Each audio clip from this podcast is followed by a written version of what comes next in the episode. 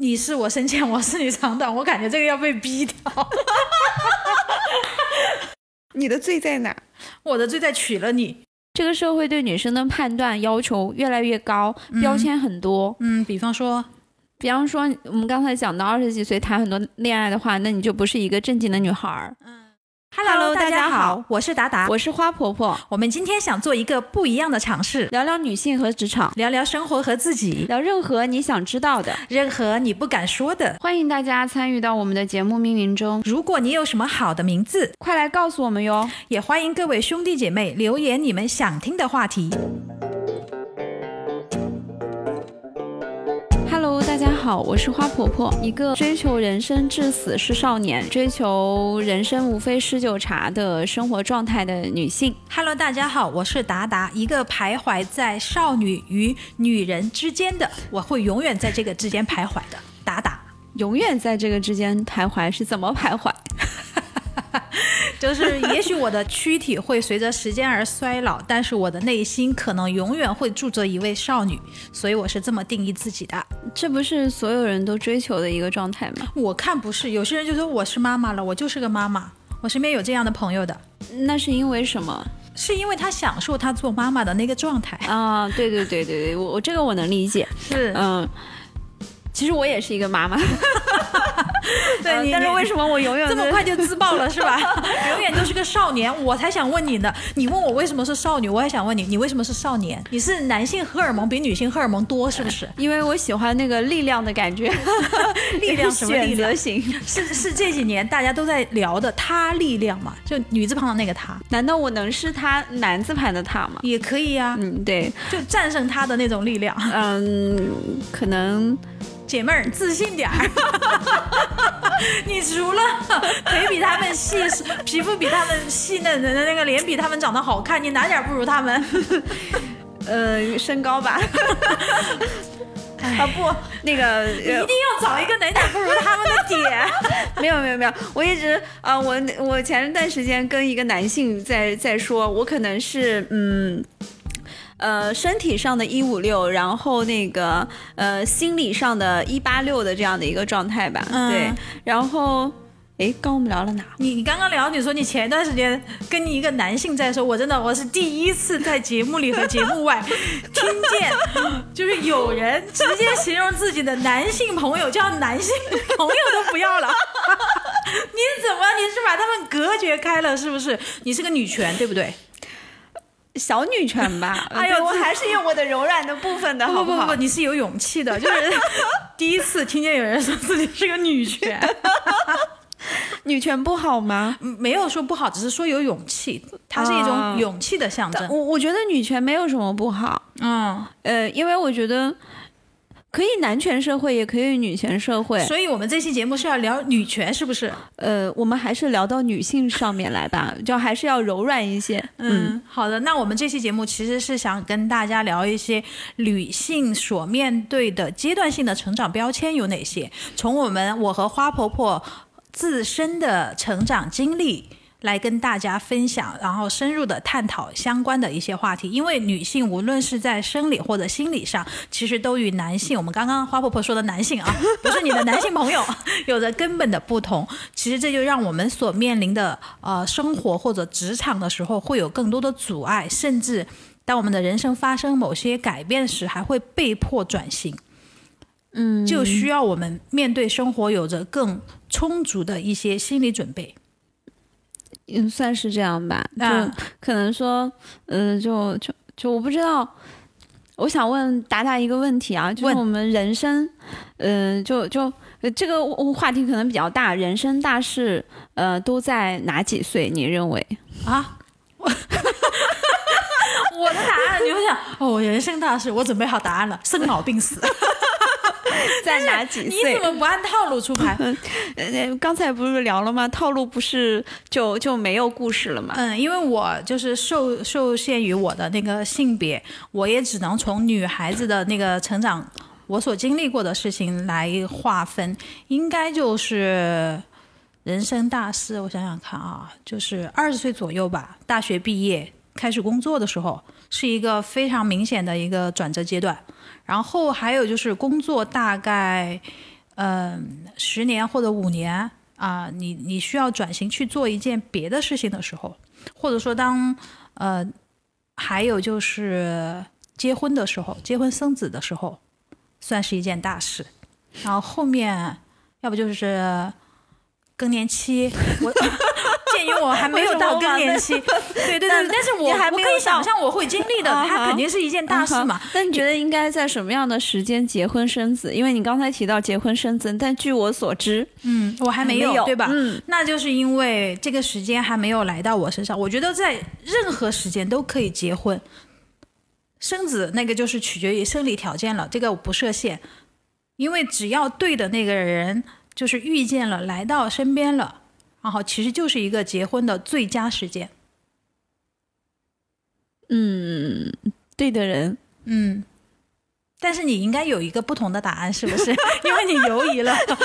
没有没有没有，就是其实其实如果说呃，就是你说到对的人，我在想到的是理性判断嗯啊，然后但是其实有时候或者说是我个人，嗯我觉得结婚是一个冲动，结婚，我承认是一个冲动，在我这儿绝对就不是理性判断。如果我有理性判断的话，我真的就可能和符合我我们家里面长辈的预期一样，大概在二十五到三十岁之间就会结婚了。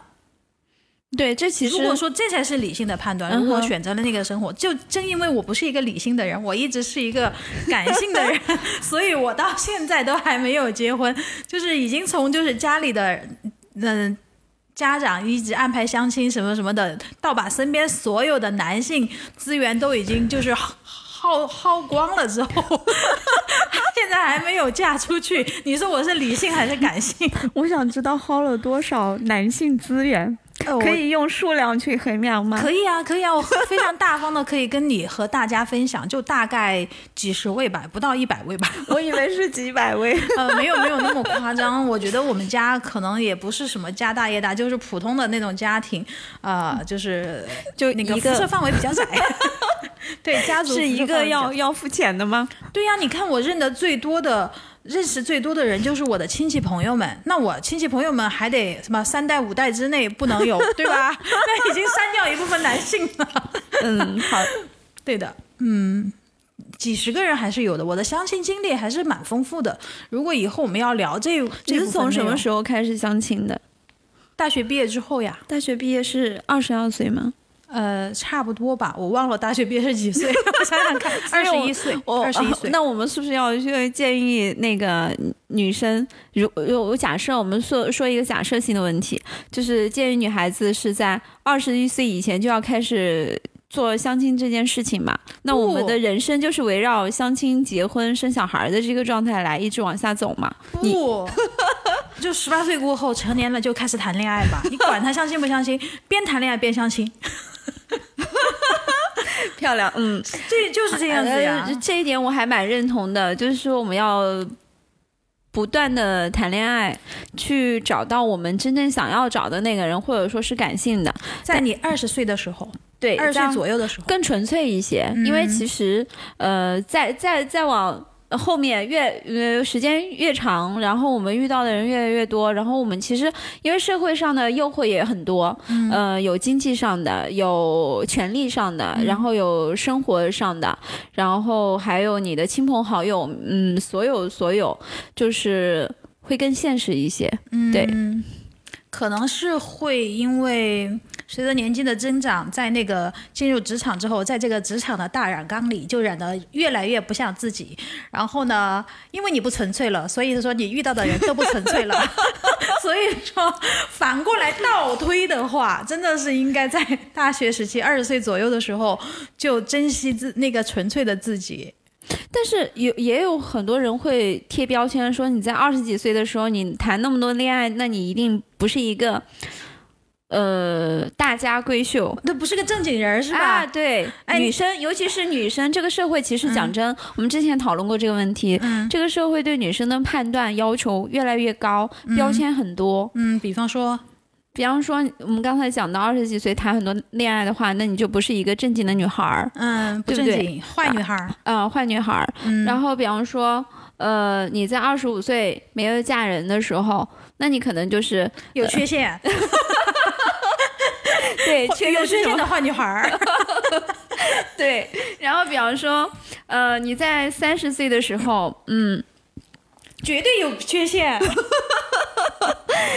那那可能就是呃，对，绝对有缺陷。那你在三十岁的时候，你哪怕结婚了，没你生小孩儿，有缺陷，有病，这个时候就有病对了。，呃，三十岁的时候，你可能结婚了，然后就选择你，如果不是你自己的情感冲动，我讲真话，就我们撇去所有一切，呃，感情上的原动力，我们去结婚，有好多时候是我们相亲来的，就是因为没人，嗯，就将就，没有人要要，脑处女，是吧？对对对，然后所以就会有很多很多，嗯。嗯，制约的部分嘛，但是其实从我自己个人，我现在越来越，呃，当我身边有很多二十五岁以后女生会在结婚这个问题上，或者说在人生的另一外一个选择，有好多人说，就婚姻是我们的第二个，呃，叫什么？第二次投胎重生，对。第二次投胎，呃，我会建议不要在二十八岁或者是三十岁之前考虑婚姻这件事儿。好，先花婆婆先暂停一下啊！就你前面说的，我要先回答你一下，就是说你二十岁的女孩谈了很多恋爱，她就是个坏女孩，她就不正经啊！呸，这个这么说你的人就是。她自己就是，有缺陷，你可以这么说她。我觉得她就是没有谈到很多恋爱，她是嫉妒。你说的是男生对女生的评价，还是女生对女生的评价？你刚才不都是说的是女生吗？难道还有男生说她不正经吗？社会上就是有很多男女都会去这么评价的哦啊、对，就是女生谁这有么评价我？来，我跟他谈个恋爱。对，就是呃呃都会啦。那我们嗯、不代表说是哪一个类别的人，只是我觉得没必要这么去说，因为我们只是谈恋爱而已，没有干什么。对，你都说出理由了，我还要怎么反驳？我们只是谈恋爱，又没有干什么，你为什么要说我？宝宝只是谈个恋爱，你为什么要说我是坏女孩？这个世界上有那么多坏人，就是那些打女人的人，或者说那个随时要对女性施以暴力的那些人，你不说他们是坏人，你跟我说，我只是因为没跟你谈恋爱，你说我是坏人。嗯，这个讲到了那个家暴或者说打女人，最近有一个新闻还蛮火的，王东。哎，又没听过啊？你可以讲一讲。呃，王东就是一个演员吧，嗯，然后嗯，他的太太有把他的那个家暴的这个嗯视频在网上去发出来，然后据说是在那个备孕孕产期的时候也有家暴，然后嗯、然后他只是说啊，我我我就是。嗯，他的解释是说，我因为呃被有有过这样的行为，然后不停的被人控制，就是可能女生会更粘人一点，会管着呃先生或者说男朋友更多的这种行行踪。姑且不说这个事情，呃。真不真实？然后他为自己的家暴去找了理由，这是第一个。第二个，他还说啊，因为他经常威胁他，所以他会在这一次的这个暴力事件当中会更过过分一些。但是，呃，从女性或者从人性的角度，我觉得这个家暴的行为是不可不可以的，或者说他就是一个，嗯，他是一个极端错误的一个行为。呃，不说他极端错误不错误，他肯定是一个不可取的、不可以的行为，是一个要被严厉禁止。然后，因为他已经家暴已经被写进了法律里面，大家还要去为他找什么理由呢？我我认为就是没有理由。对，对，然后尤其是呃女生，嗯，在在遇到这个呃就这个情况的时候，大家都看过那个不要和陌生人说话，冯远征叔叔是吧？这个就是因为演了这部戏，他简直他在现在那个就是那个坏人的形象都还没有被身上非常深深刻。对，但是，嗯，你你就想说，当你遇到这样的情况的时候，本身女性的这个力量就就是肢体力量相对就比较弱一些，那她怎么去抗衡那个男性的这种拳头？然后哪怕只是个巴掌，它也是非常严重的。嗯就暴力本身就是不被推崇的嘛。然后我们说家暴只有一次和无数次的对差别，对，我们没办法去原谅，因为原谅的话，他可能会就是你的你的，这其实是原则和底线的问题。这不是原则和底线的问题，即使你前面说了很多这么多原因，呃这个原因也好，那你我相信现在就是网上就是有一批人还会觉得是这个女的怎么怎么样不好，就是这个网络杂音啊，就是还是会一直存在。这个评论区绝对是评论成两极分化的，对对对，是。对，这这个时候就是也其实也就是呃，可以说，在我看来都是一回事儿。就是你前面讲的，说二十岁的女孩子谈恋爱多了也好，还是说这么因为这个后面家暴的事情有各种样的言论也好，我觉得人是不应该活在别人的口舌之下的，呃，对，这是一个，特别是我们女孩子不应该活在别人的口舌之下。嗯，对，其实我我我拿起手机，我想去分享一个，就是我昨天上课的时候，嗯，呃，从就对女生说的结婚对象要排除哪些、哪些状态，其哎，中我这个很好奇，我一直都没有一个很清晰的结婚对象要排除哪些 状态的这个 list。我经常就是不是说我真的是相了很多亲嘛，然后有一些这个介绍人就会问我，你有什么样的呃什么样的条件，然后能有个 Word 的文档吗？我说 PPT 要不要一个？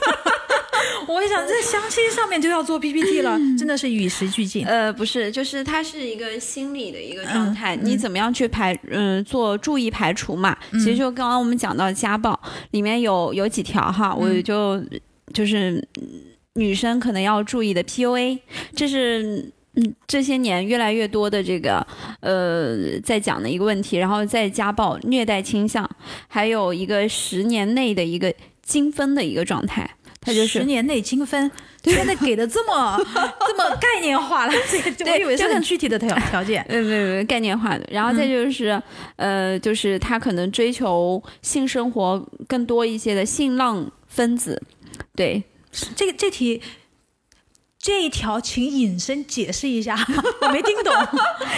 性浪分子就是说他无限追求性，他有多个性伴侣，哦，就是有性瘾患者，可不可以测出来他有性瘾？对对对，可以嗯、可以或者说有一有一些他追求这个癖好，嗯，对，然后再就是爱需求，呃，强度过高的，就是比就是这个可能大部分是讲的是女性会过年嘛，嗯就对一个人的情感依赖会更更多，然后然后再就是会不断的去指责别人，指责型人格障碍的这样的一个状态。哎，可是花婆婆，我听说过一句话，这个世界上是男人更需要爱情。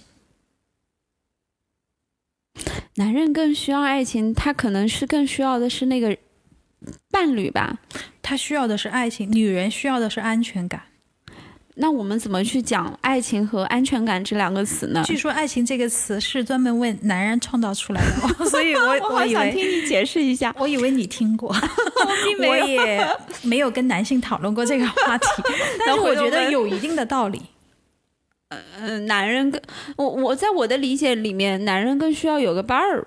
嗯，如果说你在你的理解里面，男人需要有个伴儿，为什么当他们和他们的原配或者说他们的老婆，然后呃一起共同生活了十几年、二十几年，到了他们四五十岁的时候，当女人容颜不在，或者说老去了这个之后，他们就要去外面追求一段爱情我。我我大概理解了，其实这就是人的那个多巴多巴胺的状态。嗯其实男生和女生都会有，然后只是就追求那个新鲜感和刺激感和那个激情，然后分泌出来的那个 那个多巴胺会让人感到很愉悦。只是男性会更追求新鲜感这个东西，女性因为道德标签，然后因为情感依赖，可能会更嗯，就是选择项会没有那么明显。嗯，也就是说，举拿食物举例子啊，我非常善于拿食物举例子。也就是说，男性在面对爱情的时候，他是，比方说就像吃水果，他它是狩今天想猎型，这个季节他想吃西瓜，然后秋天他想吃橙子，对然后冬天他想吃甘蔗。或者说吃吃吃别的，春天又可以吃桃子或者李子这种，但是女人就是一年四季都在吃甘蔗，倒着吃甘蔗，倒是甘蔗节节甜是吧？越吃越甜。呃，对我忘记了是看哪一个嗯那个节目还是什么来分析，就是说呃。男性要的是，他是一个狩猎型的这样的一个状态，他要不断的更新自己的猎物，然后得到满足感。嗯然后呃，就是女，不管是女性也好，还是你刚我们刚才讲的说什么性浪分子，还是有同时有多个性伴侣啊这种，他其实是以狩猎的这个状态来做的。呃，然后女生呢，其实是。情绪的这个，他更要安全感嘛？他的情绪，你满足了他的情绪价值，那他的情绪价值有可能说你，你天天跟他聊天儿，呃，也有可能说你你给他买个包包，有可能说你的甜言蜜语，他是一个呃。然后他去选择男性的时候，就你如果每天持续不断的去嗯输送这样的相同的营养，就刚刚说的那个甘蔗的问题，相同的营养，它就会持续不断的在这个呃相同的营养里面去滋生所谓的爱情吧。嗯，花婆婆都二零二二年了，你觉得你身边还有女性的朋友是这么单纯，就只要一个甜言蜜语，或者说只要个包包就能满足？我觉得我我我怎么身边的人，包括我自己，都是什么都想要呢？嗯，可能还有钱吧。对呀，更富足的生活。你不觉得现在我们反而就是这个谁是猎人谁是猎物，不到最后一刻还真的很不知道，对，还不好说呢。对对对，哦对，有一个就是你以为呃有有有，我忘记了谁跟我说的，你以为你把别人睡了，实际上是那个姑娘把你给睡了。睡这个词是相互的。对，是没有错，是 你睡了床，床还睡了你呢，对吧？我从我从来觉得就是不要觉得那个，对对对，就是特别是我们就讲到这个呃，还是回到我们之前想聊的那个二十岁的那个话题，就是我们想二十岁谈恋爱之后呢，那情到浓时，那就自然不可避免的就要聊到性这个话题了，对吧？对，那你肯定会去接触这个事情。你是我深浅，我是你长短，我感觉这个要被逼掉。这个应该不能说啊，这个要逼掉啊。嗯，就是要去试啊，就看到合不合适啊。这个也没有什么不好说的，就是很正经的会走到那一步，不可避免的。很多女生会以这个为首，而且走到这一步，而且就是要要要很大方，要很，呃，我觉得就是。要按照自己喜欢的来。我说句很实、直白、很实际的话。但是，但是我有一个问题啊，要按照喜欢的来。你在初初尝试，或者说在二十五岁之前，或者说二十八岁之前，你真的懂得怎么去选择和感受吗？那就要看你的次数了。那个真的是要看经历的。呃，我觉得引导人也很重要吧。嗯，那找个老司机是吧？所有女孩子都要找个老司机。呃，可能这个其实就是，嗯，到那个阶段了，你自然而然你自己也会体会，然后再就是加上你的导师。你讲的很虚，你有没有点实际的？嗯，有。好吧，就是嗯。这这其实就是初恋嘛，就很多人都初恋，要么就是在高中，或者说大学。我是在大学，嗯，但是我觉得在大学里面，你你会跟这个人。产生感情，但是讲真啊，我我一直都说我不喜欢我的初恋，我觉得他没有感情，我只是因为要说他说谈恋爱了，我说我哦好的，我们就谈恋爱了，只是一个男和一个女在一起了，这是简单所谓的我初恋的这个爱情。你重新让我定义了初恋这个词，我以为初恋是先有心动，而不是说 你真的你我在你这儿重新定义了，果然是只要活得够久，什么事情都能看到。你你是活到多久了？我不知道，反正今天总是最新鲜的一个我嘛，对吧？就是呃，就是我不能说别人是这样子，是嗯，就我的我的感受就是哦，就只是男生和女生在一起了，没有太多的别的情愫，然后呃，还是依然我行我素着，嗯啊，那可能嗯这样的一个阶段过了之后。然后你再就我再去经历一段感情，可能我更喜欢对方了，我才知道那个是是什么心动啊。然后你会为对方，呃，去干干嘛干嘛，完了以后你们俩发生，呃一些很亲密的事情的时候，可能你才会感受到更开心，对幸福感。嗯嗯。那我我想知道，因为你不你喜欢你的初恋对吧？嗯。那是你提出来你们要进一步的亲密接触，还是他提出来的？当然，这个肯定是男生，一定是男生。为什么这个权利你留给了男生，而不留给自己？因为不懂啊。哦。因为不懂，因为确实是不懂。太单纯了，那个非常单纯。但是你的毕竟是你的初恋嘛，哈。对呀。那我感觉就是好像感觉也不是很好。我感觉只是为了某事而做某事吧，就我可能全程不是在一个状态里面的。嗯。对。那你如果现在让再让你回去选择一遍，你呢？我觉得没有什么可选择的，这就是你的经历，就是你在当时当下遇到的这个人，就像我觉得我跟他相处的还愉快，嗯嗯，可能那个时候也是太年纪太小，啊，就是啊，我要谈恋爱了，那就谈恋爱吧，就当当时是这个想法，因为有些人。可能因为我自己个人看爱情小说看的太多了，就以为自己懂了恋爱那个感觉，实际上其实你并不懂啊。你那个时候看谁的爱情小说？张爱玲啊！啊，天哪！你看，你看他的爱情小说，你真的看不懂吗？然后什么亦舒啊，什么张小娴呐，就台湾那一票，反正就是。然后还有什么呃安妮宝贝啦，然后。对，就可能就被被文嗯被爱言情小说毁掉的爱情初恋吧，对，嗯，就以为自己啊好懂啊，就觉得呃初恋就应该是美好的，就是特别美的，因为在他们的那些描述里面，大部分都是美好的。然后我觉得很玛丽苏吧，对对对，现在看来你非常玛丽苏，你就觉得什么就是所有人的完美的点都要长在一个人身上。我的经历也是，呃，这样的，是那个年代的产物。这个其实就非常贴合我们今天想聊的话题，就是女性在成长的阶段会被贴上各种标签。对对，这个被贴上了各种标签的这样一个趋于完美的这个女性，到底是谁需要的？是不是我们女性自己需要的？可能是社会需要的吧，或者说别人口中需要的吧，未必是自己需要的。社会为什么会需要？一讲到社会话题，我觉得就非常大。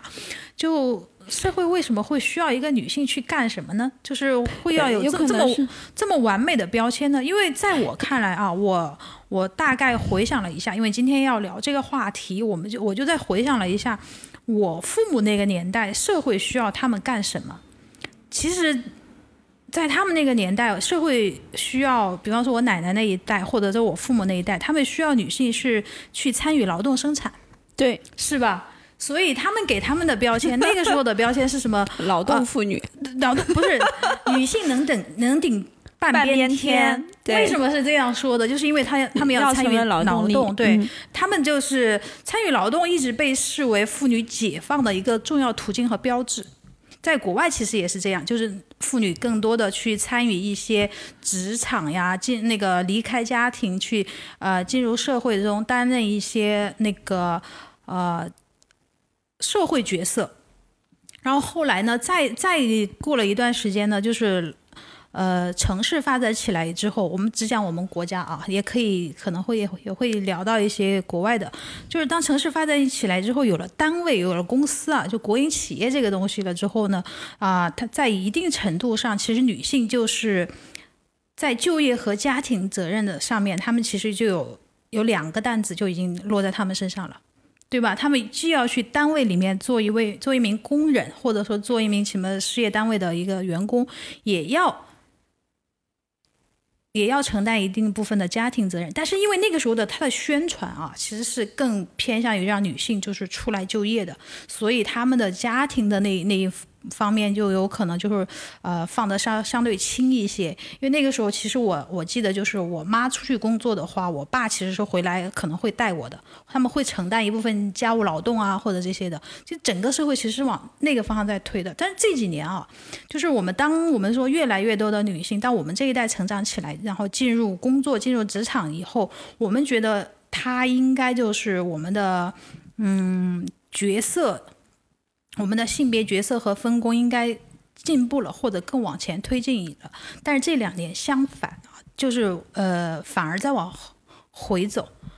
因为对这两年，特别是到了人到中年的时候，就是而且当第二胎政策出来的时候，他要求就是很多单位其实就。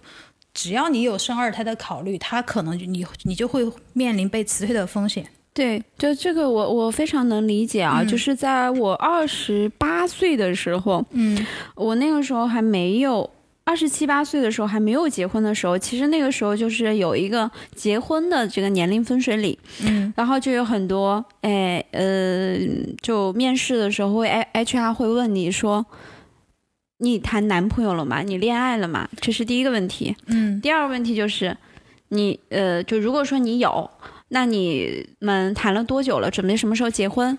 这很直白的问题。嗯然后第四第三个问题就是，嗯、就是你们的家庭结构。嗯，但是那个时候，呃，我好像说，就是我会说啊，我是一个以事业为为重的人，但是其实你的所有语言都不及你当时的这个年龄阶段和你自己的生活的一个状态。嗯然后后来就是我我我结完婚生完小孩儿，然后有小孩儿之后，嗯、可能在就我有小孩之后，小孩一岁以后，嗯嗯，你你受到的这个选择性就不是说你你的你会不会结婚，你会不会有小孩儿，他可能会问你说，哎，你们家里谁带小孩儿嗯啊，对不对？然后就因为社会越来越多推崇女性回家带孩子的这件呃这个时间线，然后还有就会你的二胎时间会不会有？嗯，其实就是问你的，你就 其实其实单位的领导也好，还有公司也好，其实一直想搞明白的就是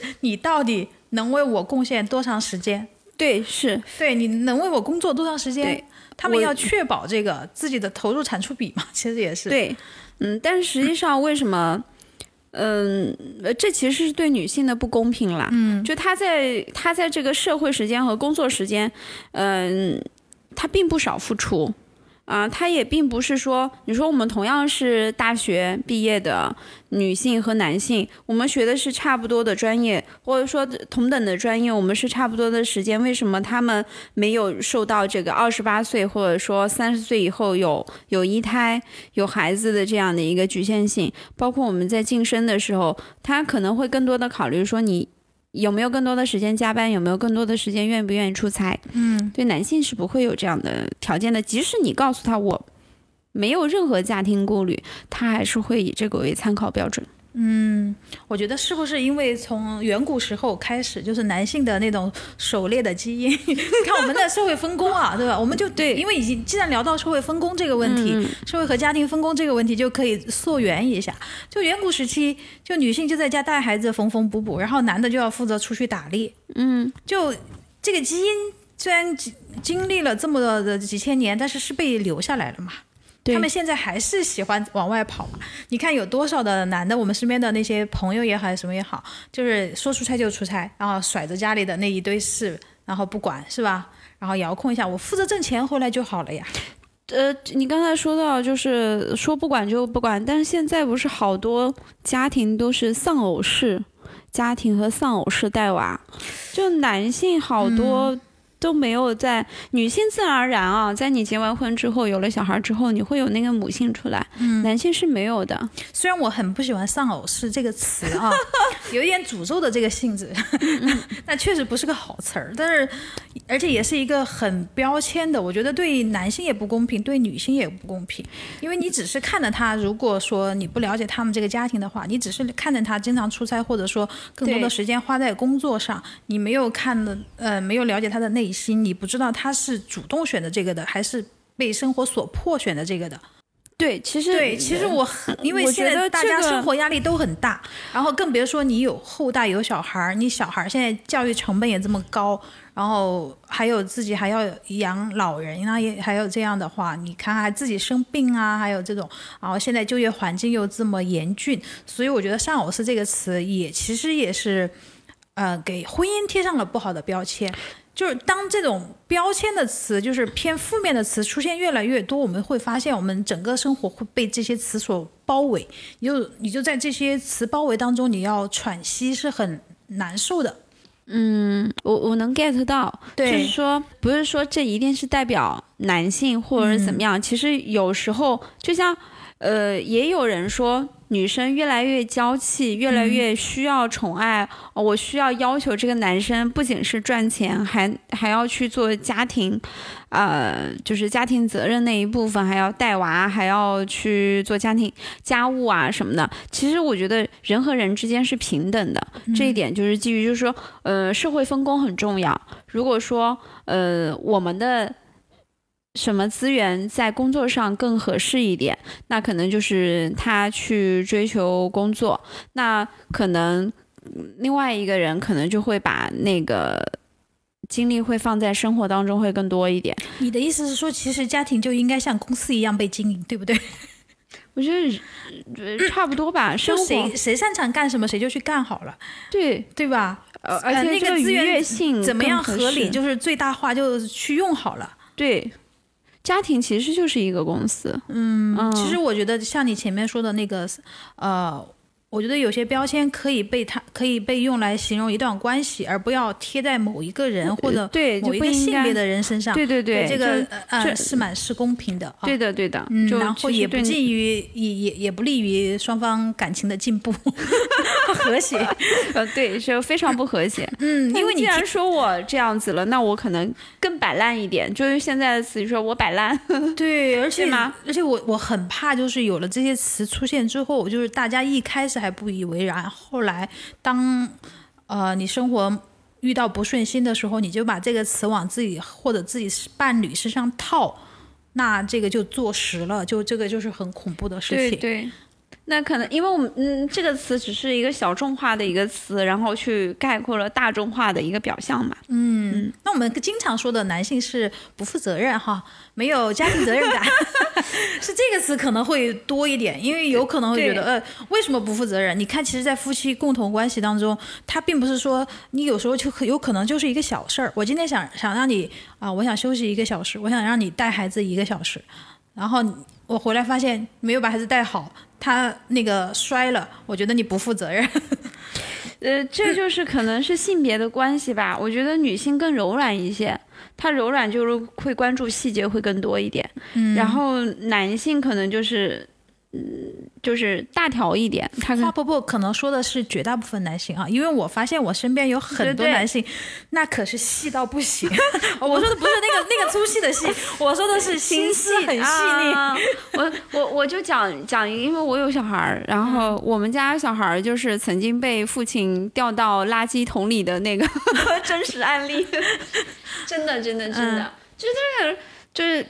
就他可能说啊，你让我带他可以呀，我们俩一起睡觉，睡觉，然后小孩儿哭了，然后吧噔掉到地上，就想了一下，他也不以为然，找找好像不在，可能还是在睡觉吧，然后也没有哭，然后相安无事。当我回家的时候，发现 那个时候小家伙是在这个垃圾桶里面。请问你当时的心情是什么？想把那个垃圾桶往他头上砸？发飙，嗯，对对对，而且女女生其实，在生完孩子的那个重心和状态上，因为本身你跟小孩是有有那个，嗯，身体上的联系的，然后你会很在意，很在意，尤其是在小孩三岁的时候，嗯，这个这个真的就是妈妈才会有的一个特殊的。一个，我觉得是一种感受，对，你不要叫它焦虑，它就是一种感受，因为从你身体里面分裂出去的细胞，它就相当于你的一个身外化身。对的，你很珍惜它，你很珍惜它。你想，我把它第一次摔到地上的时候，我哭的稀里哗啦，但是家里其他人跟他没，就是没有，就就家里其他的人就是哈哈笑我哭的那个样子，他无法感受到我我的那种心疼感。嗯，这就是，嗯，女女性的一个柔软的部分，是你柔软的部分，对，是我柔软的部分。有有一些 有一些，但是就女生，如果一旦做了家长的之后嘛，对，肯定会。你觉得是呃，女孩子多少岁可以准备好了做妈妈呢？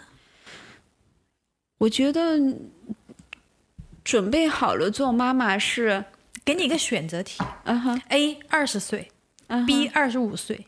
C 三十岁，D 三十五岁，并说出理由。我觉得都可以。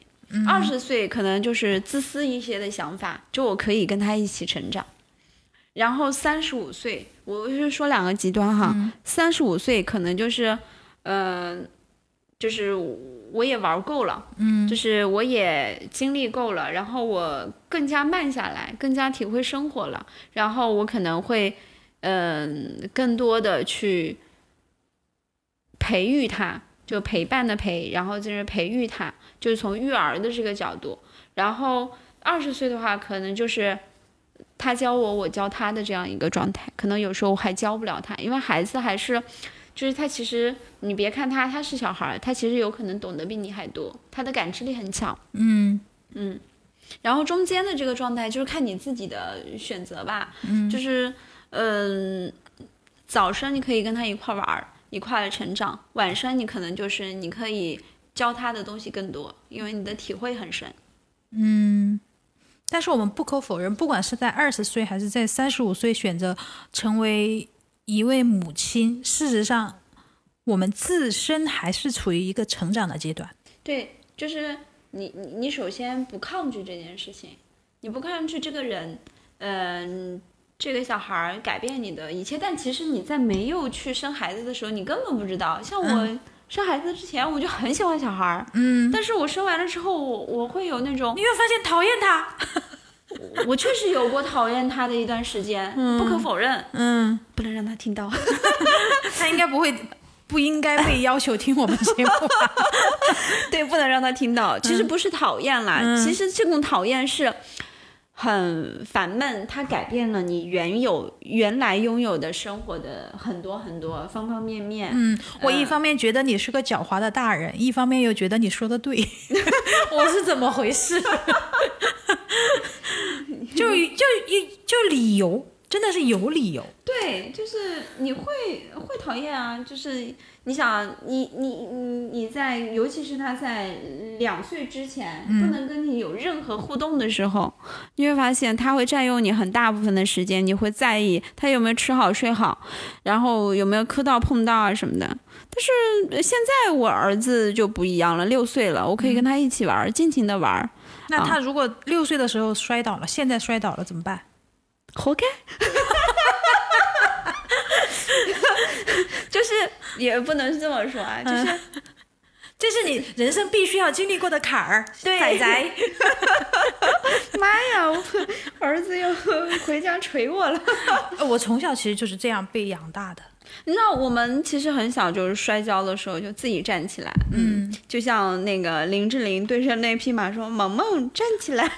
我我经常会说：“萌萌站起来，萌萌看我。”哎，我萌萌萌不理我。”萌萌说：“你们俩继续。嗯哎呦，前面我们还聊到说女性娇气啊什么的，你其实你看，我们比起小孩子来说，我们不算什么很娇气的。小孩子也起比较娇气，对当然可能是在家长的眼中，小孩子娇气，但是这个肯定是一个就是环境把他影响的娇气的。在我就是就是没有人关心啊，或者什么家长都很大而化之的那种情况下长大的我，达达，我真的从小都不娇气，导致我现在缺少某一部分女性特质。”呃，那我感觉我挺娇气的，对呀，我我很羡慕有娇气的人。我觉得娇气它也不是一个贬义词、啊，它不是个贬义词，它在我这儿就完全不是贬义词，它是一种，就是那种带一点小做作、一点小作，又一点小可爱的那种特质小作是什么？就是小作怡情嘛，那个小作作怡情，可能是吧？对，嗯，呃，我觉得，呃，你说小作怡情，呃，就前两天就看看那个帖子说，男生，呃，就就讲一个女孩子讲话很会，就是她老公喝水，嗯，然后给她每天啊，这个呃每天给她倒八十五度的八十五度还是一百度的水，完了以后被，喝死啊！然后一般的正常情况下会会骂，或者说，嗯，就是就是可能这么烫，你是想想烫烫死我重新找一个吗？对，就是用用正常女孩儿，或者说用我们这种女生来讲话，或者说普世性的女孩子都会讲这句话。但是她说是个人都会讲这个话。“老公，我呃，他他的意思原意我不太记得。她说啊，老公，我很喜我开很开心，你给我每天晚上倒水，但是我喝五十度的水。”呃，晚上一百度、八十度、五度的水太烫了，怎么怎么样？他就用另外一种方式很撒娇的去说完了，然后下面弹幕就是，呃，所有的男性说我需要把这样温柔的老婆或者说女朋友抱回家。嗯。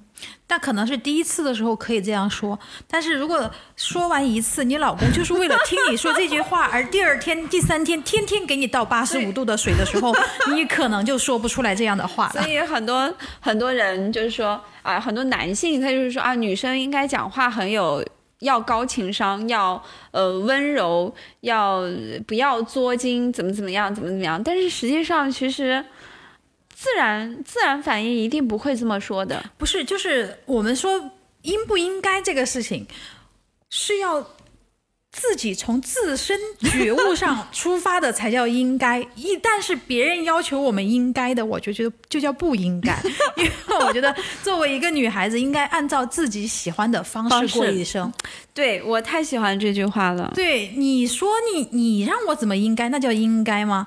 我觉得我们要保持真实的自我，就是不然那就是人设。所以后来有很多弹幕就说这一定是个人设，怎么怎么怎么样？就对，其实我们很难去在那个第一个时间反应下说啊，我要换一种方法来去讲这个话。嗯，很难很难。那你说我们俩模拟一下这个对话，对吧？我你你当那个女生，我当那个男生，我们俩就来演一段好了。OK，嗯。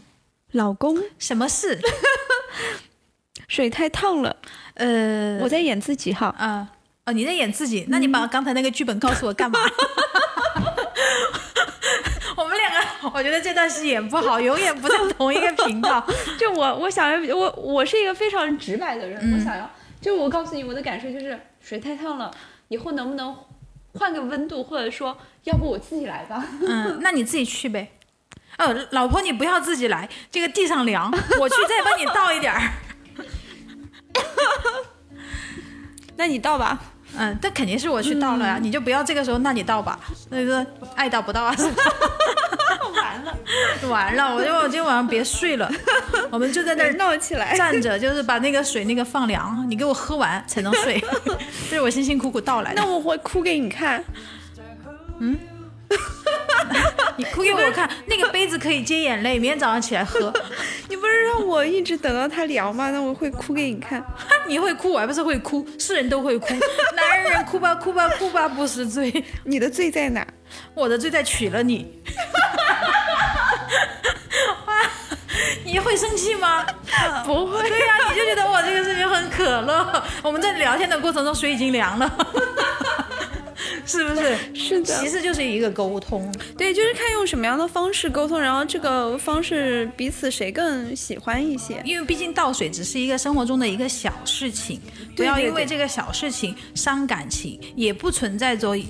就是沟通这个小事情，就是一个什么情商高啊、情商低这个情况出现，我觉得没有必要。可能就讲的是沟通的情商，就是用在这些地方吗？用在这种小地方吗？情商肯定是用在你生活中重要的时刻、重要的事情上面了。大格局啦。是的，你天天这么能就是用情商啊，是从喝水一直到开门，一直到洗手都要用情商，那你的情商是真的是。对，他就是一个人设啦，他不是真的啦。对你就在演，我怀疑你在演。但是我虽然我没有证据，你想，这哦，就是这一点，我们当时想说，就是刚才我们讲到，呃，我们想要所有的人设都放在，就是玛丽苏的情境都放在一个人的身上，就是其实现实生活中没有什么白马王子，没有什么高富帅，没有什么专一的，没有什么温柔，然后对你百依百顺的男性。一定没有，就是女女孩子有很多，大部分在二十几岁的时候会会幻想，如果你的爹和你的儿子都做不到，其他男人都是跟你没有血缘关系的陌生男人，你凭什么要求人家做到？对对对对，这一点很重要。是，如果你都不做不到，对，就像就像对方，你不可能像对方妈妈一样那么爱，就是因为你陪伴他的时间毕竟短嘛。嗯，可能你的后半生是陪，嗯，后半生是陪他，但前半生就是人家妈妈付出了一切。干嘛？这些是要又要跳到婆媳关系是吧？你的，我们这个话题就是有点宽，如此有跳跃性。我们还是回到二十岁吧。婆媳关系是我们两个小时能讲得完的吗？讲不完。嗯。